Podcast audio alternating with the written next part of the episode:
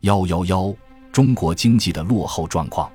近代中国的经济史是一部屈辱史、辛酸史和贫弱史。期间，中国经济在某些阶段虽然有相对较高的增长，但总体来看，整个近代中国的经济增长则基本上处于停滞或下降的状态。做出这样的判断，有三点需要说明：其一，强调中国的经济落后。是考虑到同时期中国经济增长率同其他国家，特别是与日本的经济增长率所做的比较。其二，强调中国经济的落后，并不意味着中国经济的走向呈一条直线式下降趋势，而是一种周期性波动曲线，发展与衰败交织在一起。其三，由于近代中国经济具有半殖民地特征，世界市场的波动往往导致中国经济的剧烈波动。中国经济抗风险能力较弱，急剧的经济波动具有较大的破坏力，暴露出中国经济的脆弱。以下是从四个方面来分析中国经济的落后状况。第一，中国经济总量在世界中的地位每况愈下。中国有着辉煌的过去，在相当长的时期内，其经济规模处于首屈一指的地位。著名法国经济学家麦迪森 （Madison）。长期研究世界经济史，在他的著作《世界经济千年史》中，比较研究了中国、欧洲以及世界上很多国家和地区的长期经济发展历史。结论是，中国直到十九世纪中叶还是全世界最大的经济体。幺幺幺，中国经济的落后状况。近代中国的经济史是一部屈辱史、辛酸史和贫弱史。期间。中国经济在某些阶段虽然有相对较高的增长，但总体来看，整个近代中国的经济增长则基本上处于停滞或下降的状态。做出这样的判断，有三点需要说明：其一，强调中国的经济落后，是考虑到同时期中国经济增长率同其他国家，特别是与日本的经济增长率所做的比较；其二，强调中国经济的落后。并不意味着中国经济的走向呈一条直线式下降趋势，而是一种周期性波动曲线，发展与衰败交织在一起。其三，由于近代中国经济具有半殖民地特征，世界市场的波动往往导致中国经济的剧烈波动。中国经济抗风险能力较弱，急剧的经济波动具有较大的破坏力，暴露出中国经济的脆弱。以下是从四个方面来分析中国经济的落后状况。第一，中国经济总量在世界中的地位每况愈下。中国有着辉煌的过去，在相当长的时期内，其经济规模处于首屈一指的地位。著名法国经济学家麦迪森 （Madison） 长期研究世界经济史，在他的著作《世界经济千年史》中，比较研究了中国。欧洲以及世界上很多国家和地区的长期经济发展历史，结论是，中国直到十九世纪中叶还是全世界最大的经济体。幺幺幺，中国经济的落后状况。近代中国的经济史是一部屈辱史、辛酸史和贫弱史。期间，中国经济在某些阶段虽然有相对较高的增长，但总体来看。整个近代中国的经济增长则基本上处于停滞或下降的状态。做出这样的判断，有三点需要说明：其一，强调中国的经济落后，是考虑到同时期中国经济增长率同其他国家，特别是与日本的经济增长率所做的比较；其二，强调中国经济的落后，并不意味着中国经济的走向呈一条直线式下降趋势。而是一种周期性波动曲线，发展与衰败交织在一起。其三，由于近代中国经济具有半殖民地特征，世界市场的波动往往导致中国经济的剧烈波动。中国经济抗风险能力较弱，急剧的经济波动具有较大的破坏力，暴露出中国经济的脆弱。以下是从四个方面来分析中国经济的落后状况。第一。中国经济总量在世界中的地位每况愈下。中国有着辉煌的过去，在相当长的时期内，其经济规模处于首屈一指的地位。著名法国经济学家麦迪森 （Madison） 长期研究世界经济史，在他的著作《世界经济千年史》中比较研究了中国、欧洲以及世界上很多国家和地区的长期经济发展历史。结论是，中国直到十九世纪中叶还是全世界最大的经济体。幺幺幺，中国经济的落后状况。近代中国的经济史是一部屈辱史、辛酸史和贫弱史。期间，中国经济在某些阶段虽然有相对较高的增长，但总体来看，整个近代中国的经济增长则基本上处于停滞或下降的状态。做出这样的判断，有三点需要说明：其一，强调中国的经济落后，是考虑到同时期中国经济增长率同其他国家。特别是与日本的经济增长率所做的比较。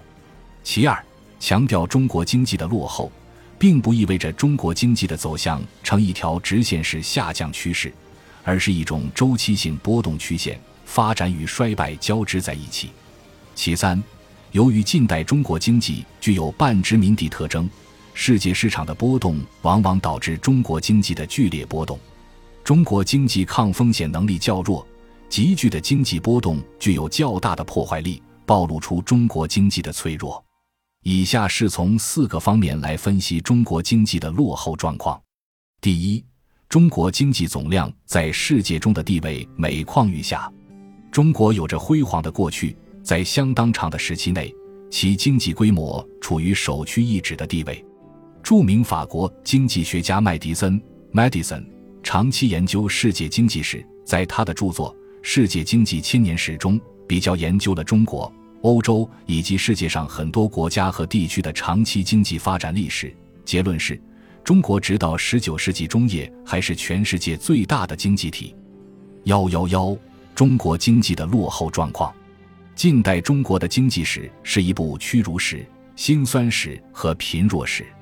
期间，中国经济在某些阶段虽然有相对较高的增长，但总体来看。整个近代中国的经济增长则基本上处于停滞或下降的状态。做出这样的判断，有三点需要说明：其一，强调中国的经济落后，是考虑到同时期中国经济增长率同其他国家，特别是与日本的经济增长率所做的比较；其二，强调中国经济的落后，并不意味着中国经济的走向呈一条直线式下降趋势。而是一种周期性波动曲线，发展与衰败交织在一起。其三，由于近代中国经济具有半殖民地特征，世界市场的波动往往导致中国经济的剧烈波动。中国经济抗风险能力较弱，急剧的经济波动具有较大的破坏力，暴露出中国经济的脆弱。以下是从四个方面来分析中国经济的落后状况。第一。中国经济总量在世界中的地位每况愈下。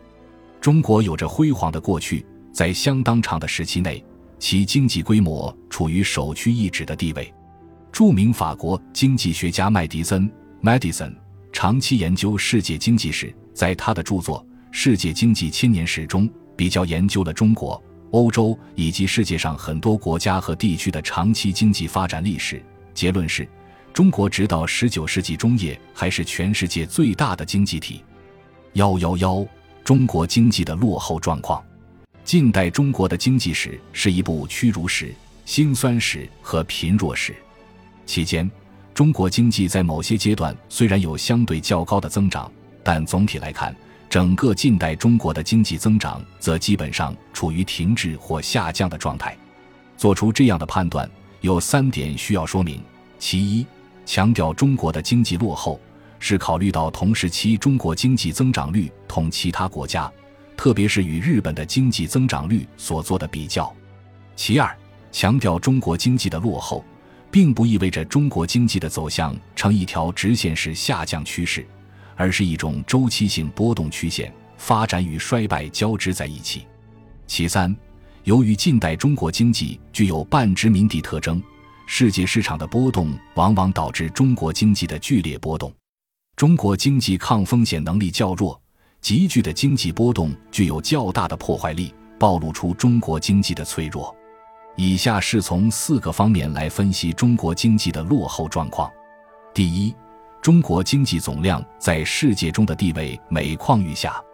中国有着辉煌的过去，在相当长的时期内，其经济规模处于首屈一指的地位。著名法国经济学家麦迪森 （Madison） 长期研究世界经济史，在他的著作《世界经济千年史》中，比较研究了中国、欧洲以及世界上很多国家和地区的长期经济发展历史。结论是，中国直到十九世纪中叶还是全世界最大的经济体。幺幺幺，中国经济的落后状况。近代中国的经济史是一部屈辱史、辛酸史和贫弱史。期间，中国经济在某些阶段虽然有相对较高的增长，但总体来看，整个近代中国的经济增长则基本上处于停滞或下降的状态。做出这样的判断，有三点需要说明：其一，强调中国的经济落后，是考虑到同时期中国经济增长率同其他国家，特别是与日本的经济增长率所做的比较；其二，强调中国经济的落后。并不意味着中国经济的走向呈一条直线式下降趋势，而是一种周期性波动曲线，发展与衰败交织在一起。其三，由于近代中国经济具有半殖民地特征，世界市场的波动往往导致中国经济的剧烈波动。中国经济抗风险能力较弱，急剧的经济波动具有较大的破坏力，暴露出中国经济的脆弱。以下是从四个方面来分析中国经济的落后状况。第一，中国经济总量在世界中的地位每况愈下。中国有着辉煌的过去，在相当长的时期内，其经济规模处于首屈一指的地位。著名法国经济学家麦迪森 （Madison） 长期研究世界经济史，在他的著作《世界经济千年史》中，比较研究了中国。欧洲以及世界上很多国家和地区的长期经济发展历史，结论是，中国直到十九世纪中叶还是全世界最大的经济体。